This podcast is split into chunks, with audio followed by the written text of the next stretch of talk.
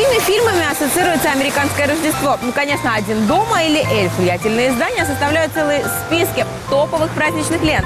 Есть среди них картины, из-за которой каждый год любители интернет-битв устраивают настоящие сражения в комментариях. Это культовый крепкий орешек, который был практически целиком снят вот тут, на Фокс Плаза в Лос-Анджелес, более известный как Накатоми Плаза. Сегодня стоп, где снято именно здесь.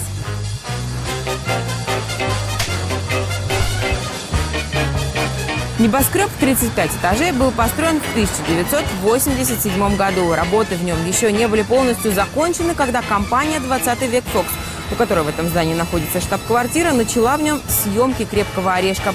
Молодой и мало кому известный Брюс Уиллис на главную роль попал случайно.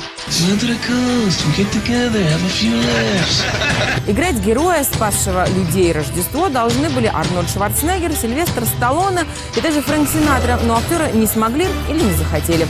Сегодня кажется, что лучше Уиллиса с этой ролью не справился бы никто.